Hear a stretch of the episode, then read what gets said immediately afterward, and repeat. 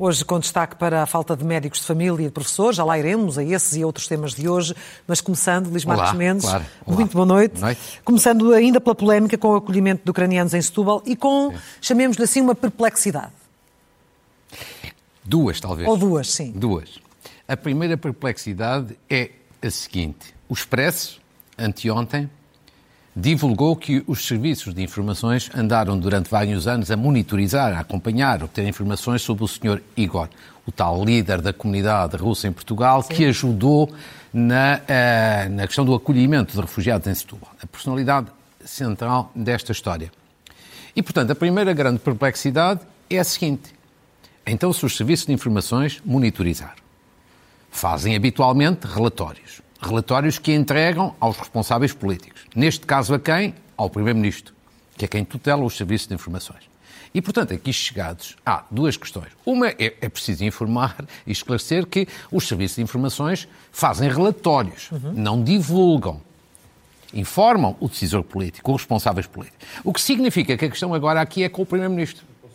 O Primeiro-Ministro não deu nenhuma informação às autarquias, que tinham responsabilidades nesta matéria. Segundo, não deu informação às entidades superiores, alto comissário das, das migrações. Falta esclarecer esta questão. Quer dizer, eu conheço o Primeiro-Ministro, não tenho na conta de uma pessoa que está a, encobrir informação. Uhum. E, portanto, se a informação existe e se o Primeiro-Ministro não a deu a quem de direito, autoridades precisavam de saber, é preciso perguntar. Porquê? É preciso que ele venha esclarecer. Eu acho que é preciso uma de duas coisas. Ou o Primeiro-Ministro tomar a iniciativa de esclarecer, ou a Assembleia da República exigir do Primeiro-Ministro um esclarecimento. Uhum. Eu acho que isto é essencial. Uma vez mais, eu acho que o Expresso fez serviço público ao dar esta informação, mas agora há ainda muita coisa de facto a esclarecer. Segunda perplexidade é que na Assembleia da República o Partido Socialista impediu algumas audições. Impediu que o Presidente da Câmara de Setúbal fosse lá para prestar esclarecimentos, como vários partidos queriam impediu que a embaixadora da Ucrânia, que foi a primeira pessoa a denunciar estas situações, também fosse ouvida. E, portanto, tudo isto é muito estranho. E é muito estranho porquê? Quer dizer, uma de duas. Ou o Partido Socialista o impedir significa que tem alguma coisa a esconder, que tem receio de alguma informação, é uma hipótese. Sim. Outra hipótese também pode ser quer agradar ao PCP, fazer um favor ao PCP. Agradar ao PCP. Agradar no sentido de fazer um favor, porque este tema é incómodo para o PCP. E o PCP agradece que não se fale muito desta matéria. Portanto, pode ser uma destas duas hipóteses. Uma coisa é certa. Eu acho que isto é um mau exercício da maioria absoluta. A maioria absoluta tem várias coisas boas e positivas. Agora, todos os partidos, do modo geral, queriam fazer um conjunto de audições e, bem, queriam esclarecer. E o Partido Socialista usa a sua maioria absoluta para impedir. Eu acho que isto não é usar a maioria absoluta, é abusar da maioria absoluta. Mas não há forma, há forma de contornar. Temos, por exemplo, o Sim. Luís Montenegro a propor uma, um inquérito parlamentar. Pode ser uma forma claro, de contornar vi, tudo isso? Eu vi hoje, agora ao fim da tarde, na imprensa, que o Luís Montenegro disse, uma vez que o PS impediu estas audições que há muitas questões aqui a esclarecer, designadamente esta matéria dos serviços de informações, Sim. avançou com a ideia de um inquérito parlamentar. Não sei se isso é possível ou não, uma coisa é certa, politicamente ele tem razão, é preciso esclarecer. E, portanto, estas são duas coisas muito, muito estranhas numa matéria que, como diz o Presidente da República, investigue-se, investigue-se, investigue-se. É estranho como é que a investigação não é levada até ao fim. E há pouco falou do PCP e também tivemos aqui uma reação eh, do PCP bastante revoltado por ter sido atacado ou, ou criticado. Pelo... Mas eu acho que o PCP é um, é um bocadinho patético. É patético? Desculpe, é um bocadinho patético, sem ofensa. E porquê? Ninguém em Portugal está a defender que o Partido Comunista seja ilegalizado. Isso é uma falsa questão. Sim, mas a questão é como é que é possível que Portugal, eh, que ainda haja num país como Portugal, um partido claro. como o Partido Comunista. Era a questão era esta. Sim, mas isso, isso não foi nenhuma entidade portuguesa que o disse. Foi um cidadão ucraniano, tem, tem direito a sua opinião. Ninguém em Portugal está a pensar em ilegalizar o PCP. Essa, essa questão não existe. O que mas existe, existe doeu. O que existe, sim. O que existe são duas questões. O PCP tem uma posição inacreditável sobre a Ucrânia, mas tem direito a tê-la. E nós, aqueles que temos uma opinião diferente, temos o direito a criticar o PCP com toda a veemência e isto é o exercício da democracia. O PCP pensa daquela maneira, eu acho que pensa mal, mas tem esse direito, ninguém o vai legalizar por causa disso, mas o PCP também tem que se habituar a que quem acha mal critica porque é o exercício democrático. E, portanto, não entende esta espécie de, de vitimização? Não, não é, quer dizer, esta vitimização é de facto patética. Para mim, aquilo que é mais importante é o seguinte: é esclarecer toda esta questão. Sobretudo depois de saber que há um relatório dos serviços de informação e que aparentemente essa informação não chegou a várias entidades, designadamente às câmaras. Insisto neste ponto: isto não desculpabiliza o presidente da Câmara de Setúbal, porque uhum. esse sabia das ligações do Sr. Igor aos russos. Não desculpabilizo. Agora, o Primeiro-Ministro também não fica bem nesta fotografia enquanto não explicar devidamente esta questão. Esta questão. Um dos temas que tem voltado a ser falado é, nomeadamente, a falta de professores e também de médicos de família, começando pelos médicos Sim. de família. Já sabemos que o Governo não só não cumpriu a promessa que tinha feito na, na, no primeiro mandato, como hoje os números são piores do que na Sim. altura. Como é que isto se Sim. justifica? O Jornal Público uh, conjuntamente com, com, dados oficiais, veio esta semana levantar a questão. E muito bem. É uma vez mais quase serviço público.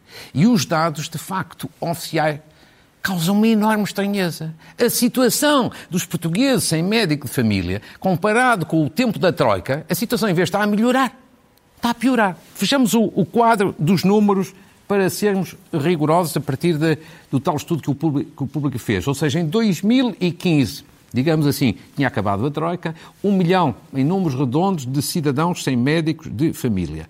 E depois, a situação melhorou algo em 2018 e agora chegamos a 2021. Estimativa agora já dos dados de abril de 2022 e estamos em 1 milhão e 300 mil em números redondos. E, portanto, esta situação, apesar de todas as promessas, a situação está a piorar, não a melhorar. E as justificações e do Governo? As explicações do Governo são duas e eu acho que são duas explicações farrapatas.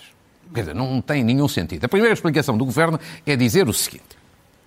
Ah, isto acontece porque há mais pessoas inscritas nos centros de saúde. Portanto, mais gente que se inscreveu. Por causa da troika, das, por causa da pandemia, das vacinas. Muito bem, isso é verdade.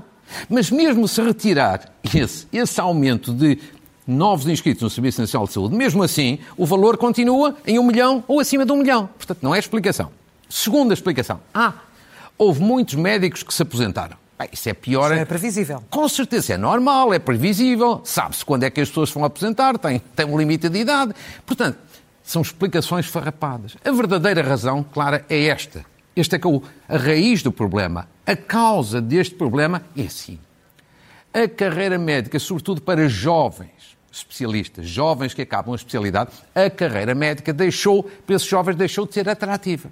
Deixou carreira de ser... médica no SNS. Sim, no SNS deixou de ser atrativa e, portanto, o Serviço Nacional de Saúde não consegue reter lá dentro, no seu seio, muitos jovens que acabam a especialidade e que saem. Porquê? Baixos salários. Segundo, um projeto que não é motivador. Terceiro, uma, uma carreira que não é verdadeiramente mobilizadora. E depois, em função disso, convites para irem para o setor privado ou até alguns para o estrangeiro, ganhar mais. Ou seja, este é o problema de fundo. E a situação agrava-se. E aqui chegados, é preciso perguntar às autoridades, ao governo, e então qual é o plano?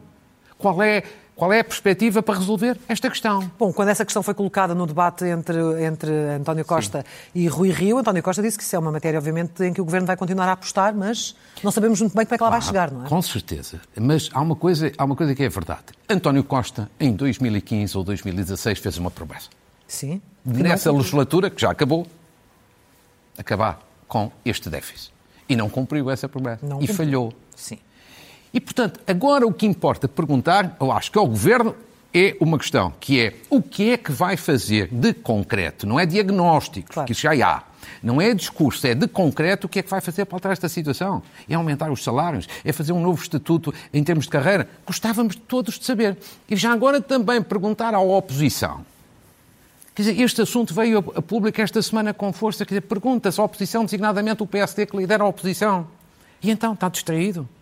Esta questão, a oposição também tem que levantar esta questão, mas não é apenas para criticar, é para ajudar a construir soluções, porque o problema das pessoas é, independentemente das culpas deste ou daquele, que as pessoas querem é solução para o problema. Sim. E estamos a falar de saúde, que não é uma questão qualquer. Já irá falar certamente sobre o estado também do PSD, eh, que está numa fase de transição, como sabemos, Sim. mas antes e depois da falta de médicos, a falta de professores, as razões Sim. são basicamente as mesmas, são coincidentes? São, são semelhantes, mas têm a sua mas são muito semelhantes. Quer dizer, há um problema com a administração pública em geral, já vamos aos professores, há um problema com a administração pública, que é, como hoje em dia, de um modo geral, a administração pública, sobretudo no início da carreira, paga mal, as pessoas vão para outros lados. Agora, o problema dos professores foi levantado pela revista Visão. O trabalho notável. Há que cumprimentar novamente serviços públicos em colaboração com, com a Portata. E, a partir de todos esses dados, eu trabalhei depois isso é da minha responsabilidade, dois quadros que mostram exatamente a partir desses dados, que mostram a situação preocupante, quase dramática. Eu peço a atenção, Clara, você vai ver este coisa, você já viu, mas, mas você vai voltar a ver. Sim. Primeiro dado, falta de professores. Numa década perderam-se 28 mil professores.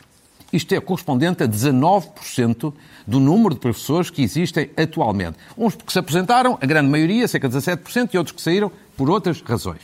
Metade dos atuais professores vão reformar-se até 2030. 2030 é daqui a oito anos. anos. Metade. Terceiro, daqui a um ano haverá cerca de 110 mil alunos sem todas as aulas. Ou seja, podem não, ter, não haver professores para ter aulas a todas as disciplinas. Pode falhar pelo, pelo menos a uma disciplina. Isto, uma vez mais, dados da revista Visão em articulação com a Pordata. E, portanto, são dados importantes e oficiais. Isto é um drama. Mas o drama maior é o quadro, é aquele que está espelhado no quadro que vamos ver a seguir. Vale a pena terem atenção, porque isto é mais ou menos dramático. Nós temos cada vez menos professores, menos professores diplomados que se formam. Vejamos bem, em 2002, 2000, matemática, a coluna da esquerda, matemática, em 2002, 2003, nesse ano letivo, formaram-se 301 professores a matemática. Veja bem, 15 anos depois, 2018, 2019, só 21. Isto é um drama. Uhum. Biologia e Geologia. Formaram-se em 2002, 2003, 408 professores e agora só 14. 2018, 2019, 15 anos depois. A mesma tendência preocupante em Física e Química. 301 diplomados em, há 15 anos, em 2002, 2003, e 15 anos depois, são estes os números, 8 apenas. Ou seja, este quadro é um drama. Claro que o número de alunos diminui por causa do problema demográfico, mas o número de professores, da falta de professores, é uma questão preocupante. Por isso é que eu digo que a revista Visão fez, fez aqui, levantou uma questão uh, import, mas importantíssima. Isto, mas isto aliado à, àquela parte é que, que falou acontece? de metade dos atuais professores irem reformar-se até 2030, sim. Uh, isto, na verdade, estamos a olhar para uma falência do sistema público de, mas, de ensino, sim, tal como temos. É, mas temos, para além desta questão, das aposentações, que são normais, temos o problema, como se vê aqui no segundo quadro, cada vez há menos pessoas a quererem ser professores em Portugal. Isto porquê? Vamos encontrar as questões de fundo. E eu acho que são, sobretudo, três razões. Primeiro, é uma razão de estatuto. Se a professor, há décadas atrás, era de facto uma carreira prestigiante. O professor era uma autoridade na escola. O professor era altamente respeitado uhum. fora da escola. Hoje, dentro da escola, vê-se muita indisciplina, não há a mesma imagem na sociedade, este estatuto do professor degradou-se. E, portanto, há muitos que hoje fogem, por essa razão, de estatuto social, que fogem da carreira de professor. Segundo, o salário. O salário. O salário à entrada na carreira, eu sublinho, à entrada na carreira é muito baixo. Não é atrativo, não é estimulante, não é motivador. É preciso enfrentar esta questão. Terceira, terceira questão, a instabilidade na carreira. Uhum. Quer dizer, um professor anda de sítio em sítio de localidade em localidade, de terra em terra. Parece que anda com a casa às costas. Como é que é possível conciliar a vida profissional com a vida familiar? E muitos, evidentemente, não seguem esta carreira. Isto, estes números são dramáticos. E, portanto, aqui chegados, uma vez mais, há que perguntar ao Governo, agora na pessoa do novo Ministro da Educação, qual é o plano, mas o plano de fundo, para gradualmente ir resolvendo esta questão Repare, coloco aqui, aqui questões. Que é Mas por a questão é que isto leva tempo a resolver. Claro. Chegámos a este ponto depois de muitos anos com o problema a Perce... Exatamente, exatamente. E por isso, quanto mais tarde se demorar a reagir, pior, porque leva tempo a ter resultados. Por exemplo, o Ministro da Educação percebe-se que já percebeu a dimensão do problema porque já tomou algumas medidas pontuais para resolver a questão. Agora, o que é que vai para resolver, para resolver o problema estrutural? O que é que vai fazer? Vai buscar estimular pessoas aposentadas a voltar ao ativo? Vai melhorar os salários para a carreira ser mais atrativa? Vai dar outra estabilidade aos professores para não andarem permanentemente de localidade em localidade? Quer dizer, o importante, eu já percebi que o Ministro da Educação está preocupado com a questão. Isso já se percebeu, mas é preciso ir mais longe. Era preciso explicar agora ao país todo, não apenas aos professores, mas ao país todo que está preocupado com esta matéria e com estes números, não deixa de ficar mais preocupado, qual é o plano. E o plano com metas e o plano com calendários.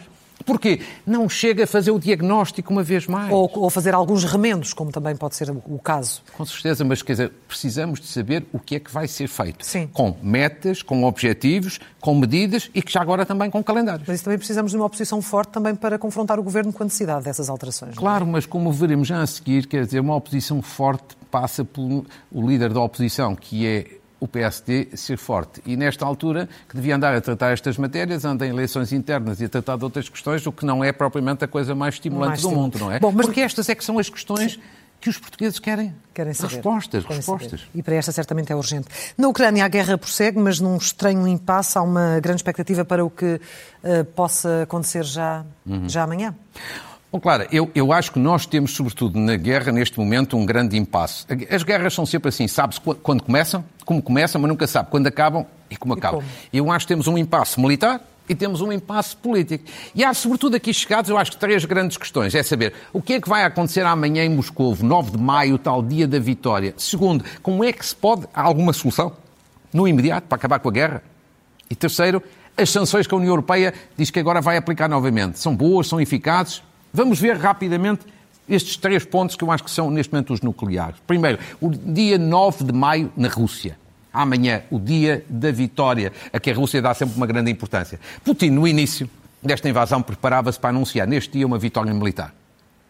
Mas falhou. Ele não tem uma vitória militar face aos objetivos que tinha previsto.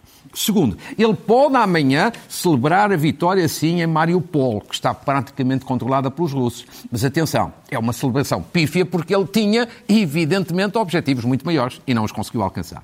Terceiro, ele pode também anunciar amanhã, algum, alguns especialistas dizem, que passa de uma operação militar, digamos assim, para uma guerra. Mas vamos ser francos, se ele fizer isso, isso é propaganda, é semântica, porque numa guerra já estamos desde o dia 24 de fevereiro. Ou seja, ele não tem nada a apresentar, mas, sejamos francos ao mesmo tempo, aquela ideia de algumas pessoas de que Putin está em queda, a perder terreno, a perder poder, ou que pode ser apiado de lugar, é manifestamente um exagero, porque ele está completamente isolado fora da Rússia. Um dos sinais, mas não o único, é que amanhã não estará nenhum dirigente estrangeiro nas paradas militares, mas continua sólido dentro do país. E, portanto, este, este é um dos problemas. O segundo grande problema é uma pergunta que ainda vi hoje em várias reportagens: como é que pode acabar a guerra?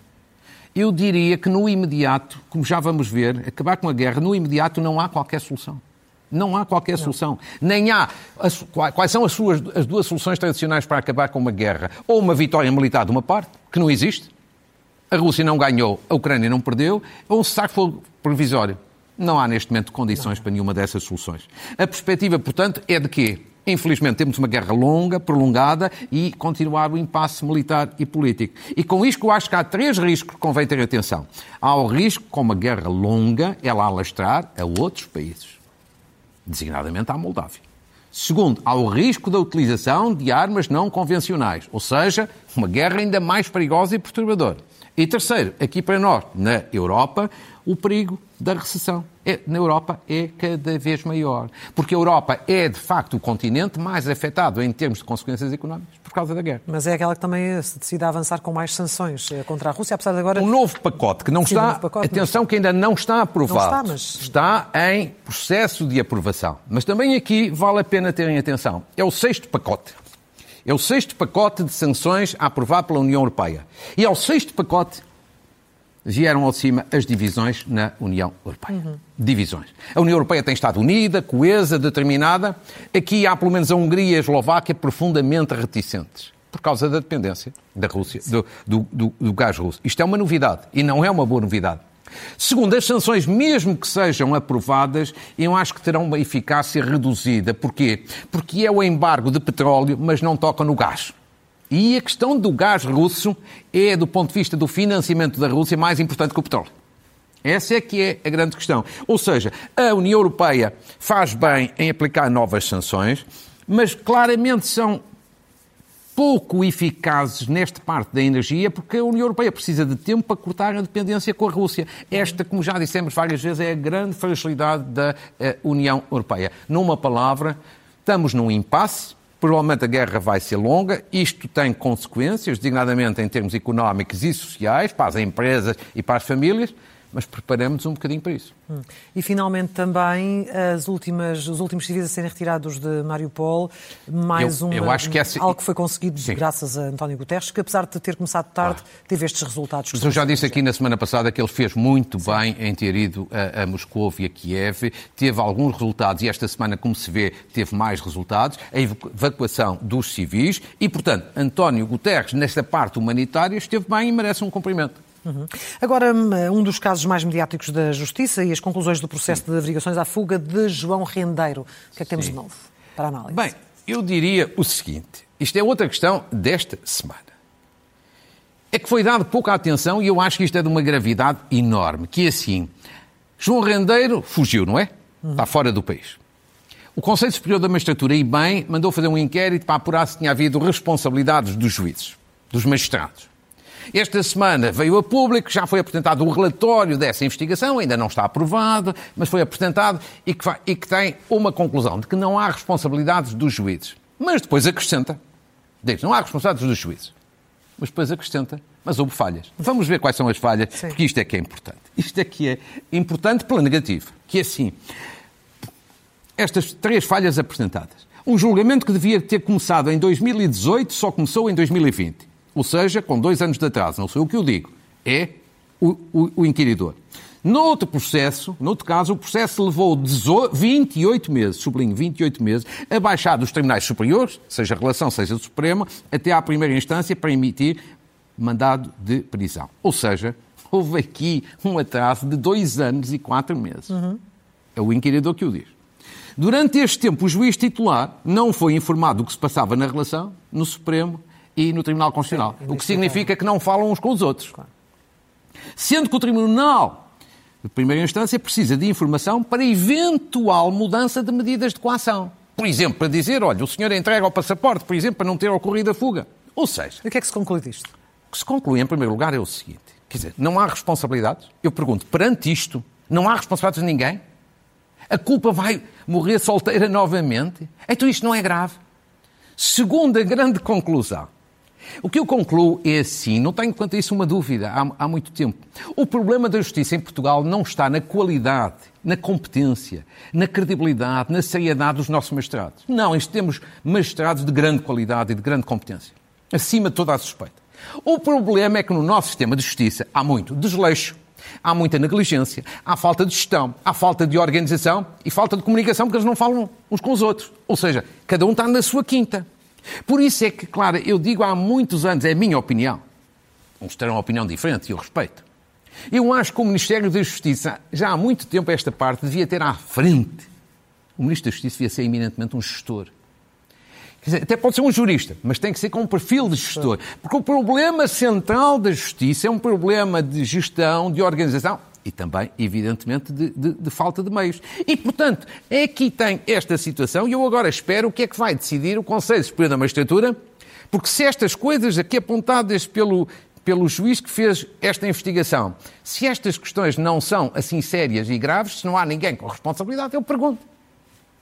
Acho que ninguém entende em Portugal. E, entretanto, temos aqui um caso uh, polémico, está a chocar muita gente, Sim. uma decisão do Tribunal Constitucional com retroativos e que pode deixar é. cair por terra alguns processos importantes. É, foi uma questão que veio em, em, em várias imprensa, mas sobretudo com, com grande impacto e num trabalho muito sério feito pelo Diário de Notícias eh, e pela sua colega Valentina Marcelino, acho que ontem. E é, a questão, a questão, os portugueses acho que ainda não conheceram isto, mas vão certamente ouvir muito falar. A questão é muito técnica, mas vou tentar descodificar em, em coisa muito, muito simples e muito rápida. O que é que é? Há uma legislação sobre metadados na Europa. Não são propriamente escutas, mas é, é, são, são dados que são é, utilizados para iniciar inquéritos é, e investigações. Essa legislação é europeia. O Tribunal de Justiça da União Europeia, já há alguns anos, revogou alguns desses aspectos. Na sequência disso, a questão foi colocada ao nosso Tribunal Constitucional também, que agora tomou a decisão de dizer isto é inconstitucional. Portanto, ou seja, não se aplica. Hum. E qual é o grande problema? A consequência disto em termos práticos. Haverá ou centenas, ou há quem diga até milhares de processos de inquérito que vão acabar. Certo. E isto pode ter consequências muito sérias do ponto de vista da investigação criminal. Como, como alguém disse, alguns bandidos é que ficarão satisfeitos com isto. Agora, isto podia ter sido evitado. A solução não é criticar o Tribunal Constitucional, porque depois do Tribunal de Justiça ter decidido o que decidiu, era quase impossível o Tribunal Constitucional ter seguido outro caminho. Agora, a grande questão é o seguinte: é que podia, na sequência da decisão do Tribunal da União Europeia, podia ter sido feita a legislação para reformar a nossa legislação para evitar as consequências, as consequências. desta decisão. E chamam a atenção que há um magistrado do Ministério Público, um procurador do Ministério Público, julgo seu nome Carlos Pinho, posso me enganar eh, no nome, que escreveu em 2018 um artigo na revista do Ministério Público sobre esta matéria, a, no fundo a chamar a atenção que este problema existia e que era preciso reformar a legislação. Agora vai-se fazer nova legislação a correr, mas porventura não resolve os casos anteriores. E, portanto, podemos ter aqui um problema sério e isto é, um, é muito porque nestas áreas, de um modo geral, não se age, reage. reage. E depois, às vezes, é tarde. Temos muito pouco tempo para o final e assim chegamos ao PSD. Não sei se esperava mais entusiasmo nas, nas eleições internas que Não. ocorrem dentro de três semanas, mas... Claro, três pontos rapidamente, que é assim, primeiro, o PSD vai ter eleições internas de, de, daqui a três semanas. Sim. Esta não é, em termos do, dos portugueses, uma eleição muito mobilizadora. Por um lado, porque as pessoas estão mais preocupadas com a guerra, com o orçamento, com, a, com, o nível de vida, com a subida dos preços, ah, e por outro lado que os candidatos também têm falado mais para dentro uhum. do que propriamente para, para, para fora. Em qualquer circunstância estão a fazer o seu papel. Há uma novidade que é o, os apoiantes de Rio dividem-se entre um candidato e outro. Francisco Pinto Balsemão Uh, apoia Jorge Moreira da Silva, Manuel Ferreira Leite uh, também, até Francisco Pinto Balsemão é o, o, mandatário, mas também há outros que apoiantes de Rio, como Alberto João Jardim, apoia Luís Montenegro ou Zé Manuel Bolieiro nos Açores uh, uh, também a, a, a, apoiar, ao que parece, uh, Luís Montenegro. E, portanto, divide-se, o que é um processo normal e natural. E, portanto, cada um vai fazendo a sua campanha. Para mim, acho que o mais importante, e para, para as pessoas em geral, é assim. Primeiro, como nós vemos destes problemas que falámos, da saúde, da educação e de vários outros, Acho que foi um erro o PSD ter demorado tanto tempo a fazer esta eleição. Já devia ter resolvido o assunto há imenso tempo. Neste momento já devia haver um líder a tomar posições, porque a democracia precisa de um bom governo, mas também precisa de uma boa oposição. Segundo lugar, eh, parece que está tudo em autogestão, parece que é preciso rapidamente um líder para pôr ordem na casa, porque, por exemplo, Quer dizer, quando temos estes problemas sérios de saúde e de educação, está o PSD a falar de revisão constitucional, de mudança das leis eleitorais. Quer dizer, não faz sentido, é preciso que venha alguém para pôr ordem na casa. Vamos à frase da semana, que é de quem? A frase da semana é do presidente do Futebol Clube do Porto, Pinta Costa. É uma frase muito simples, mas eu acho que muito significativa. Dizia ele ontem, aqui à SIC Notícias, fomos uns justos vencedores.